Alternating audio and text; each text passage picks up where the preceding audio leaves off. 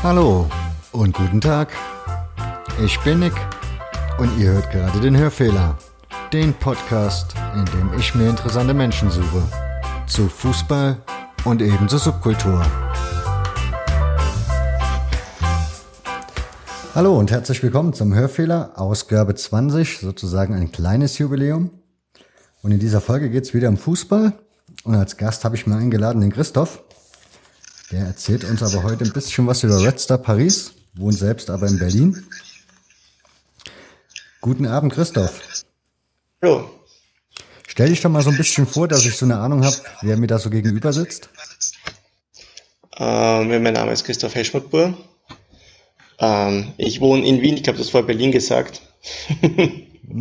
ja, okay. Kann sein. Ähm, ich bin auch aus Wien und ich habe ein, während meines Studiums ein Jahr lang in, in, in Paris Erasmus-Austausch gemacht. Und dort war ich sehr viel am Fußballplatz bei Red Star. Und das, äh, dann habe ich nachher einen Text geschrieben, einen kleinen ins Internet gestellt, wo ich halt die Erinnerungen festhalten wollte. Und der hat anscheinend groß die Runde gemacht im Internet. Und ähm, du dürftest das auch gelesen haben und deswegen hast du mich gefragt, ob ich jetzt darüber was erzählen kann. Genau, ich habe das Buch gelesen, das war das war eine Online-Geschichte und ich habe mir das genau ja innerhalb einer Nacht durchgelesen sozusagen, weil das war durchaus sehr sehr fesselnd beschrieben. Du hattest null Plan davon, wie du nach Paris, also als du nach Paris gegangen bist, oder? Du wusstest nicht wirklich, wohin treibt's mich, wie ist diese Stadt überhaupt? Du bist da ähm, komplett mit null hin, oder? Ja, also ich habe jetzt also nicht den großen Plan gehabt. Ich meine, ich habe schon, also äh, ich gehe gerne am Wochenende, am Nachmittag auf Fußballplätze und schaue mir was an. Mittlerweile, jetzt wo ich ein kleines Kind habe und so, nicht mehr so oft wie früher. Und damals eben, also ich bin eben nach Paris gegangen und mir dachte, ich werde wahrscheinlich dort auch zum Fußball gehen wollen. Und dann habe ich ein bisschen recherchiert und eigentlich haben die meisten Leute gesagt, dort gibt's eigentlich nichts. Also es gibt halt PSG und dann alles andere ist uninteressant, wurde mir halt so vorher gesagt. Und, ähm, und dann habe ich aber ein bisschen recherchiert und habe mir gedacht, so Red Star, das klingt interessant, das ist ein interessanter Club, irgendwie mit einer ganz reichen Geschichte. Und dann bin ich zu, aber ich habe recht zufällig eben direkt dann daneben gewohnt. Das war jetzt nicht geplant, dass ich dann wirklich drei Minuten vom Stadion entfernt eine Wohnung finde und dann bin ich, das war dann halt sehr einfach, da wirklich immer hinzugehen, weil ich halt wirklich halt nur dreimal umfallen musste, damit ich dann im Stadion bin und dann vom Stadion wieder nach Hause. Und so hat sich das dann ergeben, ja. Also es war jetzt nicht so groß geplant, aber ich habe schon vorgehabt, zum Fußball zu gehen in Frankreich und, äh, und irgendwie einen Verein zu finden, wo ich halt mich, wo ich ankern kann. Ja, in deinem Buch liest sich das ja so, du bist halt auf einer Wohnungssuche und bist dann scheinbar auf diversen Besichtigungen gewesen und dann eben in dieser einen Wohnung, ich glaube, das war mit einem starken Raucher, kann das sein? Ja. Und da hast du dieses Stadion irgendwie aus dem Fenster erblickt. Ja, also ich habe Hast du das Stadion, Stadion vorher schon mal gegoogelt gehabt? Also wusstest du, wie das aussieht oder war das komplett neu für dich in dem Moment? Nein, also ich habe gewusst, es also irgendwo in der Gegend dort steht das Stadion. Mhm. Also das habe ich schon gewusst, bevor ich diese Wohnung besichtigt habe. Aber ich habe dann halt also aus dem Fenster geschaut und habe diese die die Flutlichtmasten gesehen und dann mich gefragt, ah, das dürfte wirklich ganz in der Nähe sein. Und eben mein Mitbewohner auch gefragt, ist das nicht das Stadion da von Red Star? Aber er hat nicht mal gewusst, was das ist. Also er hat sich nicht für Fußball interessiert, aber ich, ich, also ich, aber dann habe ich ja, dann bin ich rübergegangen nach der Besichtigung und habe es gesehen, also es war wirklich das, das, also es ist ja kein Stadion, in dem Sinne ist mehr so ein Fußballplatz. Wie hast du den Stadtteil, wie war der Stadtteil so, oder, ja, wie war der?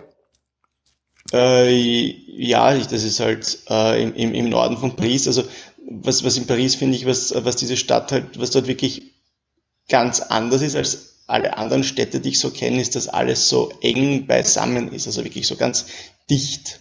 Und eben, also Saint-Ouen, wo eben das, das, das Stadion steht von Red Star, ist so ein, ein, ein so klassisches, so migrantisches Viertel, das halt, wo die Leute, die ein bisschen äh, in besseren Vierteln wohnen, manchmal auch Angst haben, hinzugehen, wenn es dunkel ist und so.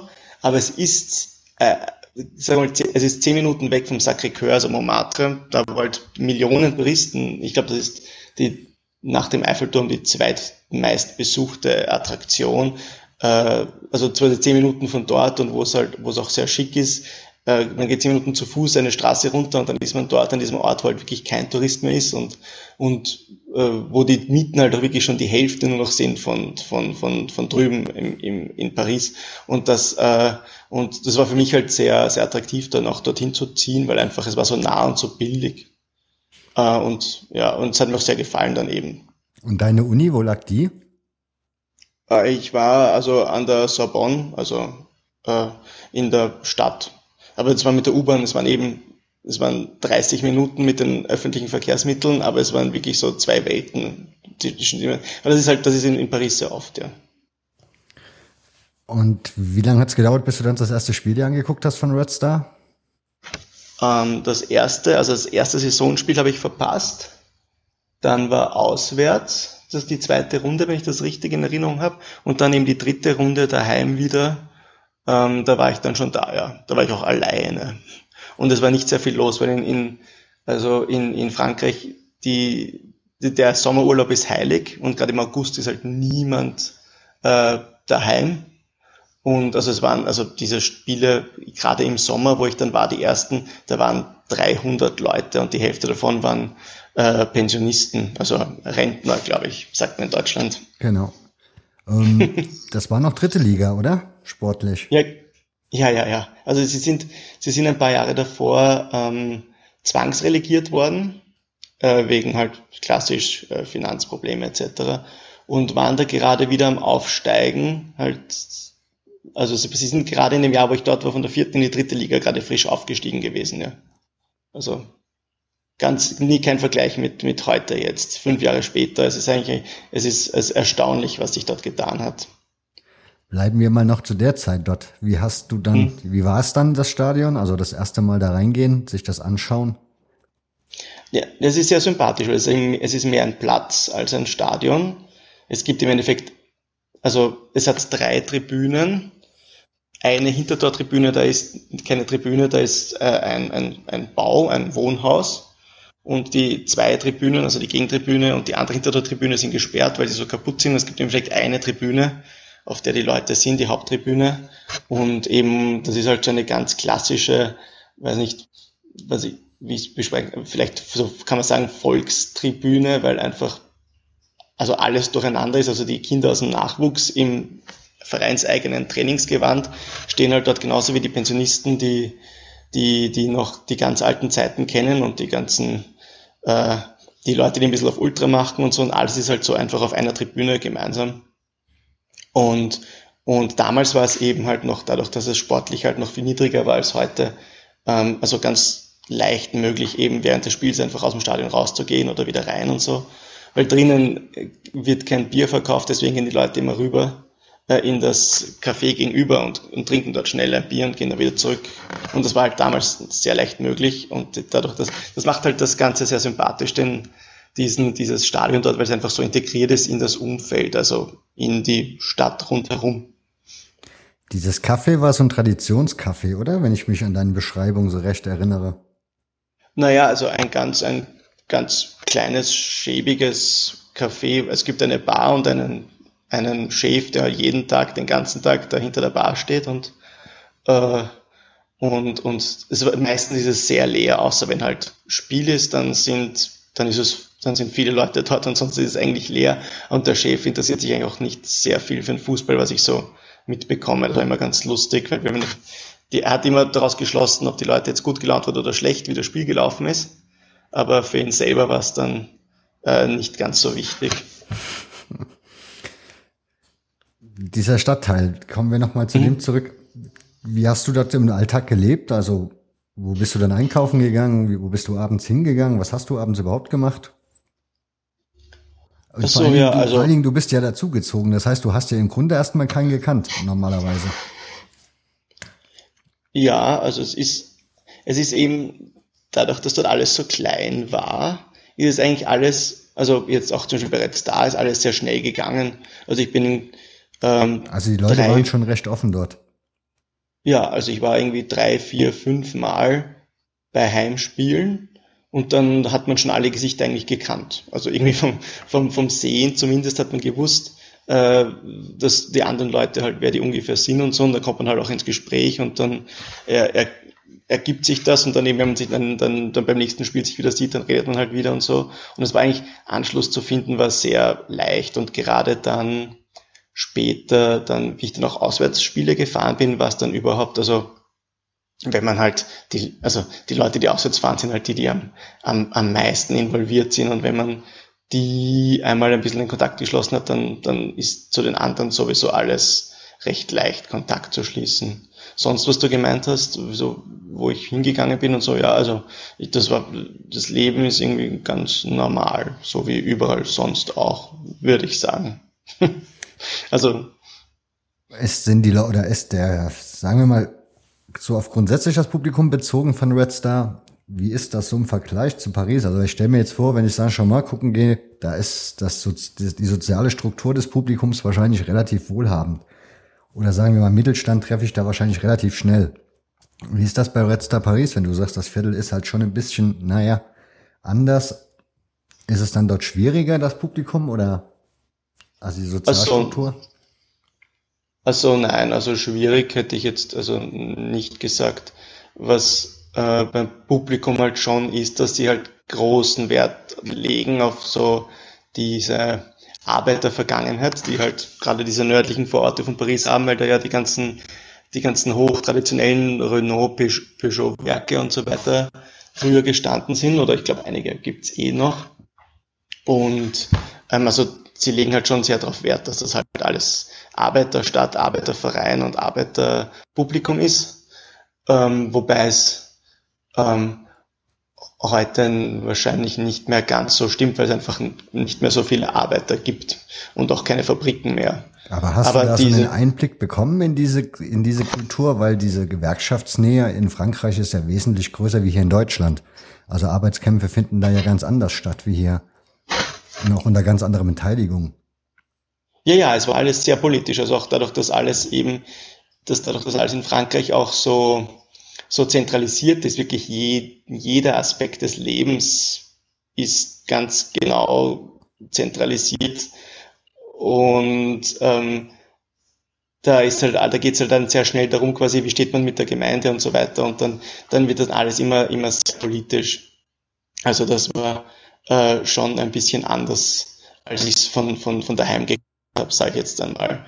Ähm, auch das Verhältnis jetzt eben zur Bürgermeisterin von dem Ort, die wo vermutet wurde, dass sie das torpedieren will, den Verein und ihn, ihn weghaben, weil halt da, wo das Stadion steht, das ein sehr wertvoller Baugrund ist und so. Und dann gab es immer wieder äh, so kleine Aufmärsche und so. Ja, das war schon. Ich finde es irgendwie beeindruckend, obwohl natürlich vieles davon so, so eben Folklore ist, glaube ich, heutzutage, aber sie gehört auch irgendwie dazu für die Identifiz Identifikation halt. Du bist mit Red Star Paris ja auch auswärts gefahren. A, mhm. wie waren so die, also was waren so die Entfernungen in der vierten Liga damals? Und B, wie hat sich so eine Auswärtsfahrt gestaltet? Ja, dadurch, dass es also klein war, es waren selten mehr als zehn Leute, war das einfach äh, privat organisiert. Also irgendwie zwei Leute haben gesagt, sie fahren und dann hat man sich aufgeteilt auf zwei Autos und ist gefahren. Und ja, die, die, Distanzen sind halt schon, also Frankreich ist das habe ich unterschätzt, recht groß von der Fläche.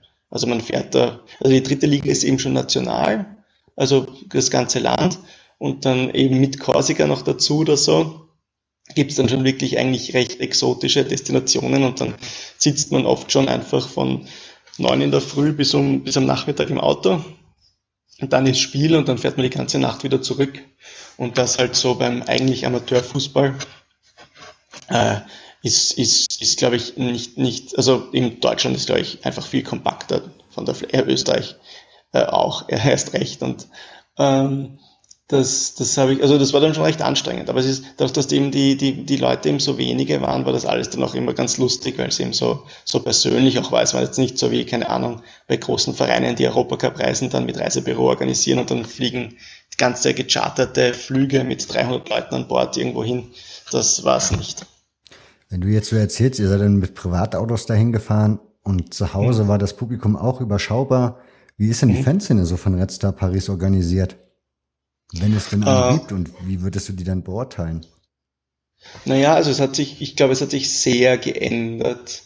Ähm, also das, wie ich also bevor ich dort war, war glaube ich sehr wenig, dadurch, dass der Verein halt bis in die siebte Liga, glaube ich, zwangsrelegiert wurde und daneben sich wieder hinaufgespielt hat.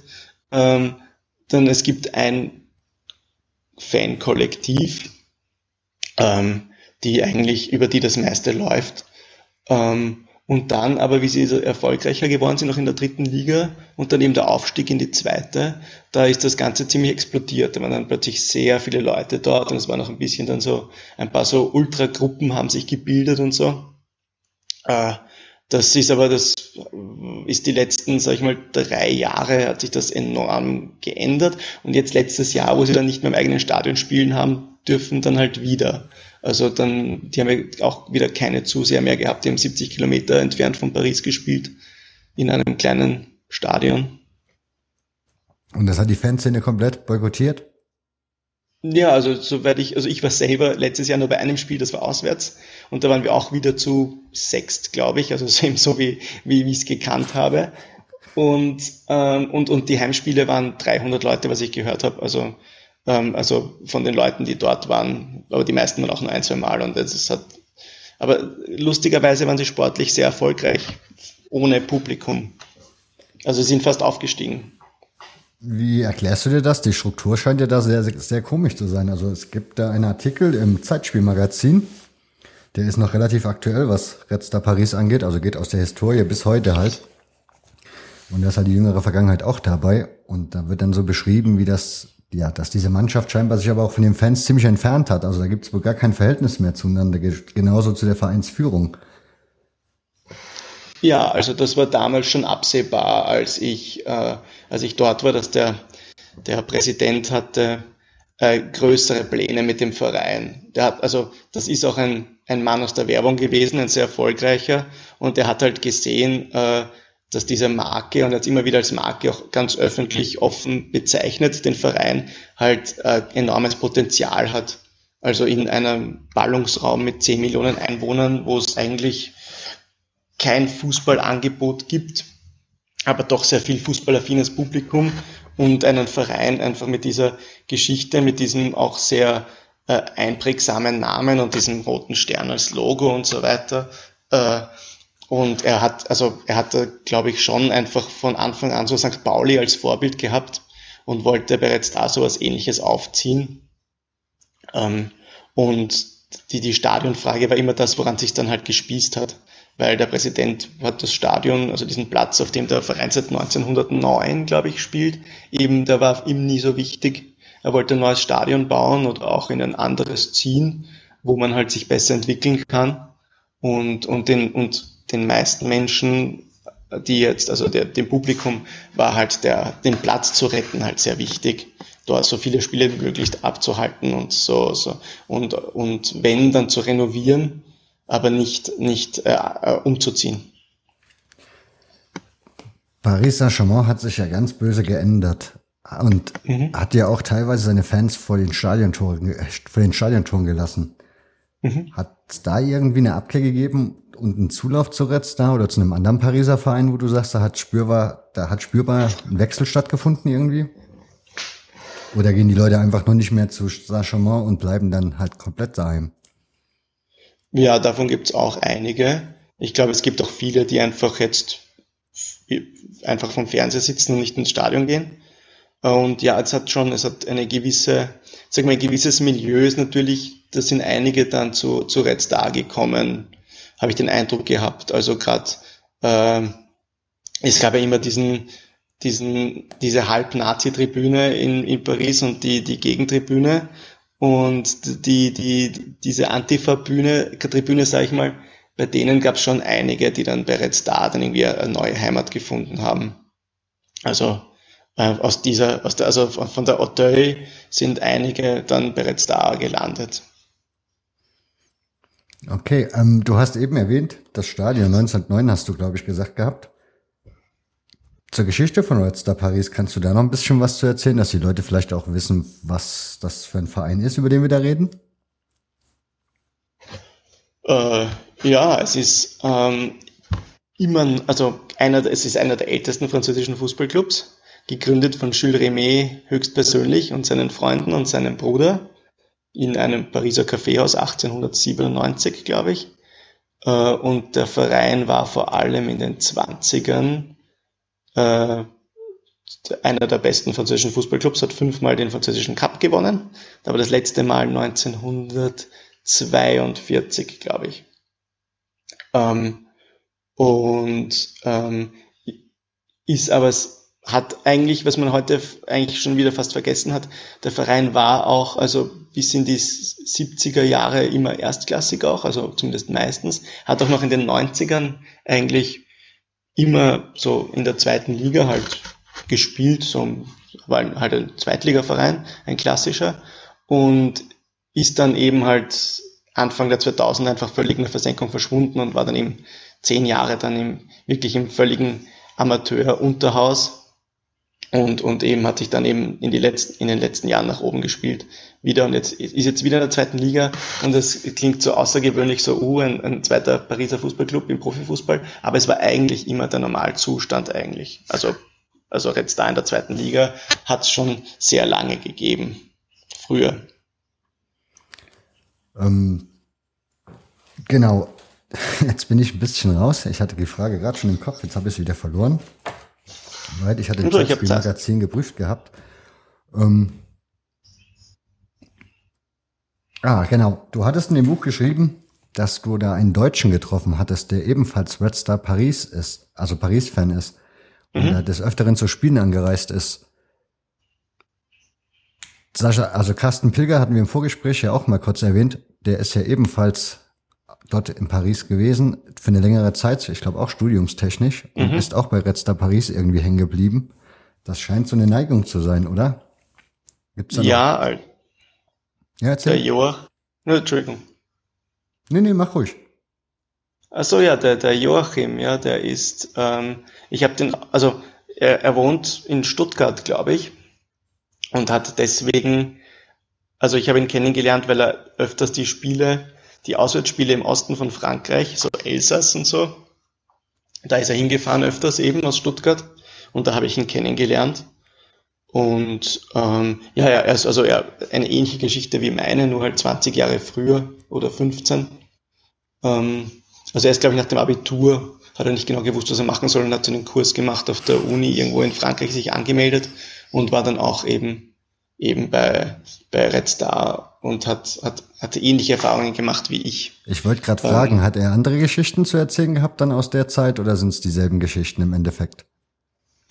Mm, ja, na, also die, die Stadiongeschichte war damals schon aktuell. Es gab ja zum Beispiel, es gab, es gab ja immer wieder ganz verrückte Pläne. Zum Beispiel hatte der damalige Präsident vor, dass Red Star ähm, als das Stade de France, das große Nationalstadion gebaut wurde, das dann äh, Red Star dort einzieht, also ein Verein mit, weiß nicht, vielleicht einmal 1000, 1500 Zuschauern bei Heimspielen in einem 80.000 Leute Stadion. Ähm, das gab, haben in den 90er Jahren schon ein verrückter Plan. Das ist nicht erst was Neues. Also es gibt dann immer wieder so Sachen, die sich wiederholen.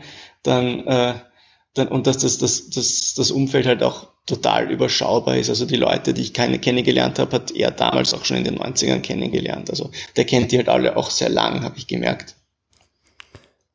Das Thema Stadionfrage ist ja immer noch nicht gelöst. Was, was ist da jetzt die Zukunft oder was ist da jetzt so in nächster Zeit an Themen oder was, was ist das Thema in nächster Zeit bei dem Stadion? Ähm, naja, also Neubau, Neubau in einem anderen Ort oder einem Wechsel in ein völlig anderes Stadion?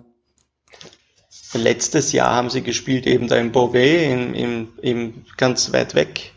Hm. Ähm, und heuer spielen sie jetzt in diesem neuen Rugby-Stadion, das gebaut worden ist in Paris. Direkt neben dem Prinzenpark haben sie ein Rugby-Stadion hingestellt und dort sind sie jetzt Untermieter.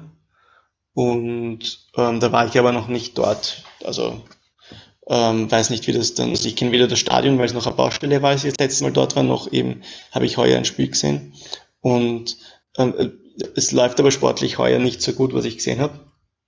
Ähm, also ich, ich sehe schon die Gefahr, dass der Verein halt absteigt wieder und dann ähm, muss man hoffen, dass bis dahin das alte Stadion nicht schon abgerissen ist oder so. Ich meine, aktuell läuft noch, glaube ich, der Trainingsbetrieb von den Kindern und so weiter läuft dort. Und, und die ganzen Spiele ähm, von den Zweit-, Dritt-, Fünft-Mannschaften Ja, ist momentan eine Akzeptanz dann da, dass die dort in das Stadion gehen, die Fans, oder bleiben die weiterhin fern? Äh, es sind schon mehr Leute dort als, als in Beauvais letztes Jahr, aber weiß nicht, ob man das, das Stadion voll kriegt. Es ist ein ganz großes, und vor allem ist es ein Rugby-Stadion. Ich weiß nicht, ob das dann also im Laufe der Saison, wie das dann mit dem Rasen ist. Ähm, aber ja, ich bin auch ganz gespannt. Ich habe jetzt vor, dass ich, also einmal im Jahr mache ich immer, versuche ich, dass ich brav bin und ein, eine Reise mache. Ähm, weil sie jetzt doch, also ich merke halt, umso länger ich nicht mehr dort bin, umso mehr äh, verliert man den Kontakt und man hat ja dann doch auch andere Verpflichtungen und so. Aber so eine, eine, eine Red Reise pro Jahr habe ich jetzt doch immer noch geschafft, jedes Jahr. Und eben heuer wieder, weiß nicht, Oktober, November. Und dann äh, bin ich auch sehr gespannt, wie es heuer ist, weil ich eben letztes Jahr war es eben so absurd, eben sie waren so sportlich so erfolgreich, aber es war niemand, hat, hat sich dafür interessiert. Sind denn die Red Star, die Red Star Paris Reisen, die du machst, immer Heimspiele oder gehst du auch auf Auswärtsspiele? Na, normal sind es Heimspiele, aber eben letztes Jahr dadurch, dass ich, also dadurch, dass niemand Interesse gehabt hat, da in, in dieses seltsame Stadion, da 70 Kilometer von Paris zu fahren, was letztes Jahr was, was, glaube ich, irgendwann im Dezember ähm, war es ein Auswärtsmatch, ja. Aber eben, da war, das war in Niort und da waren eben, da waren wir zu sechst und einer von den Leuten lebt mittlerweile in Niort und war deswegen dort. Also wir waren quasi fünf, die hingefahren sind. Davon ich, das heißt vier aus Paris. Also es war, also da merkt man halt einfach, wie, wie, wie, wie wirklich klein eigentlich dieser Verein ist und diese ganzen hochtrabenden Pläne, die man immer wieder hat, ähm, sind dann, also deswegen auch zum Scheitern verurteilt, glaube ich. Ich habe Richard hier zu Gast gehabt, ebenfalls aus Wien, allerdings ein Fan von Blau-Weiß Linz. Jetzt rede ich mit dir auch in Wien. Der Turkovic Richard. Hm? Turkovic Richard? Genau, richtig. Ah. ja, ist hm? gerade ein paar Folgen erst her. Hm? Und der wohnt ja, wie gesagt, auch in Wien, hat irgendwie keinen Kontakt so zu Wiener Vereinen, also keine wirkliche Sympathien, sagen wir mal so. Du wohnst in Wien, du scheinst das auch nicht zu haben, oder? Mm, naja, also es ist dann, dann schon, also äh, ich war als Schüler immer bei Rapid, äh, weil da gab es oft Freikarten und so, in der Schule wurden die oft zugeschickt, weil unsere Schule nicht weit weg war halt vom, vom Stadion. Das war dann so eine Marketingmaßnahme, dass die Schulen im Umfeld Gratiskarten kriegen. Ich habe mich da aber ich habe da nie so Fuß fassen können. Es war, glaube ich, einfach nicht ganz meine Welt. Ich habe ein bisschen ein Problem mit, mit so ganz starren, also ganz starr, ultra äh, mäßig organisierten Tribünen. Also wo es eine ganz klare Befehlskette gibt und wo dann eben auch gesagt wird, der und die singt das und wir sind jetzt gegen den Trainer und wir sind jetzt für den Trainer und so. Das war für mich immer ein bisschen eine problematische Geschichte. Ich war dann oft dann so später dann so im Studium und so war ich dann oft so da, wo eigentlich alle hingehen in Wien, die sich für Fußball interessieren und studieren, so bei der Vienna und beim Sportclub. Und es war mehr so soziales Event. Das war jetzt nicht so als, als, als Fan. Das war eher so zum Leute treffen auch. Und eben das Ähnliches in der Art habe ich auch gesucht, wie ich nach Frankreich gegangen bin. Ich habe nicht davor gehabt, mich emotional so zu involvieren. Das ist dasselbe, was Richard auch darauf geantwortet hat, so in etwa. Die Vienna mhm. und dann halt der Sportclub. Da mhm. haben die beiden auch was miteinander gemeinsam. Also ich dachte eigentlich immer, das sind Kontrahenten. Naja, Kon Kontrahenten in dem Sinn, es ist halt, ähm, das hat sich vor ein paar Jahren, also es ist auch schon sicher 10, 15 Jahre her, hat sich das einfach so gebildet, dass, also die haben beide in der dritten Liga gespielt, beide Vereine nur noch. Und da haben sich dann so eben rund um so, sag ich mal, studentisches Milieu dann so Fanszenen neu gebildet, die es eigentlich, also vorher gab es da eigentlich nichts. Und die Leute haben sich halt aufgeteilt auf diese beiden Vereine und da gibt es halt auch viele Anknüpfungspunkte. Ähm, Habe hab, hab ich den Eindruck, dass einfach ähm, die beiden Vereine eben deswegen, also sie sind, sie, das heißt deswegen immer Kontrahenten, weil sie beide in der dritten Liga spielen Mhm. Oder dann ist die Vienna einmal aufgestiegen, aber dann wieder abgestiegen. Und, und aber eigentlich sind, ist, ist das ein Milieu halt, wo sich je, wo jeder jeden kennt, halt auch von beiden Vereinen. Und also jetzt, also eine Rivalität in dem Sinn ist es, ist es nicht. Machen wir mal Werbung für dein Buch, weil das gibt's ja auch in gedruckter Form, genauso wie gesagt als PDF. Du hast, das ist in Hamburg gedruckt worden, richtig? Also es waren Hamburger Fans, Altona meine ich, oder? Ja, also ich habe es einfach, ich habe also ich habe einfach mir gedacht, nachdem ich also fertig war mit meinem Jahr in Frankreich, ich möchte das irgendwie festhalten und habe dann eben das, diesen Text geschrieben und habe ins Internet gestellt. Ähm, und von, von, von Altona haben dann, also die haben sich gemeldet und gemeint, ob sie es auch drucken können, weil die Leute halt lesen lieber auf Papier als, als im Internet. Und habe gesagt, okay, also solange man keinen Gewinn damit macht, also sagen wir sagen wir zum Selbstkostenpreis dürfen sie damit machen, was sie wollen. Und ja, und sie haben, glaube ich, weiß nicht, eine ganz kleine Auflage, 300 Stück produziert, die aber längst weg sind, was ich gehört habe. Weil ich kriege immer wieder E-Mails von Leuten, die danach fragen und sagen, also in, in Hamburg gibt es nicht mehr. Aber ich habe noch irgendwo eine Kiste mit, weiß nicht, 20, 30 Stück herumliegen. Also wenn, wenn das hier jemand hört, ich kann eins zuschicken, ist ein Geschenk. Also ist gratis. ähm, sollen sich die Leute dann an mich wenden oder an dich wenden? Äh, wie sie wollen. Aber auf jeden Fall, also quasi die letzten 20 Stück liegen hier bei mir irgendwo in einer Schublade. Und wenn jemand mir eine E-Mail schreibt, dann schicke ich gerne eins zu. Und äh, das ist kostenlos. Also ich brauche da jetzt, also die, die Dinge sind bezahlt und sie liegen eh noch rum. Es ist aber auf jeden Fall ein sehr, sehr, sehr lesenswertes Buch, vor allem, weil du das sehr, sehr cool geschrieben hast. Ich meine, das klingt jetzt hier alles so ein bisschen, naja, wie gesagt, das Buch, das umschreibt es halt noch mal ein bisschen persönlicher, es geht noch mal ein bisschen intimer zu, das ist schon lesenswert. Ja, danke schön. Ich habe in diesem, also in diesem Podcast immer so die Angewohnheit, dass der Gast am Schluss immer eine Empfehlung machen darf. Das heißt, irgendwas, was er gelesen, gesehen, gehört hat, was ihn zuletzt so irgendwie gepackt hat, das kann er halt in dieser Ausgabe empfehlen. Was fällt dir denn dazu ein? Oh, da hättest weiß, du mich ich wahrscheinlich. Vorher nicht, ich habe dir das vorher nicht gesagt, aber vielleicht hast du ja was auf dem Schreibtisch liegen oder sonst irgendwo, was dich begeistert. Ähm, ich, kann, ich kann vielleicht etwas ankündigen, oh. ähm, weil nämlich ein Kollege von mir, also der für den Ballesterer schreibt, der ist jetzt gerade letzten Samstag aufgebrochen, also gestern, nach Bagdad, um eine Reportage zu machen über den irakischen Fußball, äh, eine große. Äh, weil jetzt gibt es anscheinend seit heuer wieder das erste Mal seit dem Krieg eine nationale Meisterschaft und so weiter. Und ich glaube, das wird sehr cool und es wird in Palästra erscheinen, irgendwann in zwei Monaten, glaube ich. Den kriegt man so auch in deutschen, in deutschen Bahnhofskiosken. Den Palästra kriegt man auch, glaube ich, also in, in, in ausgewählten deutschen Zeitschriften, Handelsgeschäften schon. Also kriegt man den auch, glaube ich. Ja, also man kriegt ihn relativ gut mittlerweile. Ich kriege ihn hier in Neunkirchen, das ist nun wahrlich keine große Stadt. Da gibt's manche Sachen garantiert nicht, aber den Ballastreck kriegt man, kriegt man hier auch am Bahnhofskiosk. das ist kein Problem. Von daher. Einfach mal im örtlichen Bahnhof gucken, da findet man das eigentlich relativ am ehesten, solche Sachen. Gut. Christoph, da soll es dann eigentlich auch schon gewesen sein. Ich bedanke mich äh, bei dir für die Zeit und die Mühe, die du gemacht hast. Äh, danke, ich danke auch. Also sorry, dass es so lange gedauert hat. Gar kein Problem. Am Ende hat es ja geklappt und das ist ja das Wichtigste. Mhm. Okay, dann halt mich am Laufenden, wann, wann, wann das erscheint. Das oder? kann ich dir jetzt schon sagen. Das wird morgen ah. im Laufe des Tages erscheinen. also okay, na gut. Na dann äh, äh, liebe Grüße und ich hoffe, du kannst es gut verwenden. Alles klar, Dankeschön. Und dann bedanke ich mich noch bei den Zuhörern. Macht's gut, bis zur nächsten Ausgabe, die hoffentlich dann auch schon in der kommenden Woche wieder am Start sein wird. Danke und tschüss. Hm, Baba. Ja, bevor ich jetzt die Regler hier komplett runterfahre, möchte ich mich noch beim Stefan bedanken vom Patercast, der in der vorletzten Ausgabe den Hörfehler sehr, sehr nett und gut besprochen hat. Und da dachte ich mir, so als kleines Dankeschön suche ich mir so ein paar Schnipsel raus aus seinem Podcast. Das habe ich jetzt getan, die hänge ich euch jetzt hier noch hinten dran.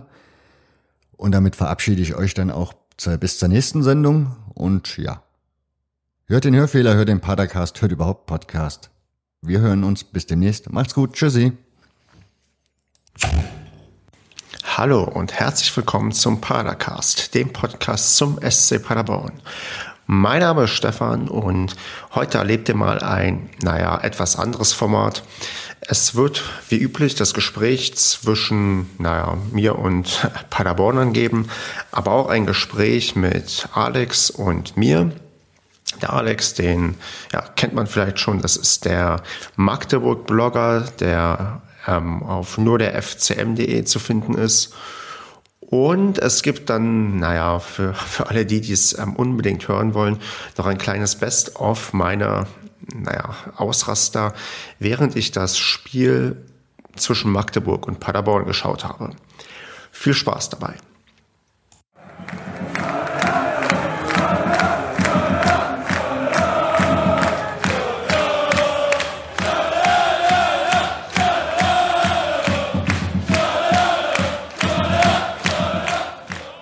Hier kommen meine Kommentare zum Livestream.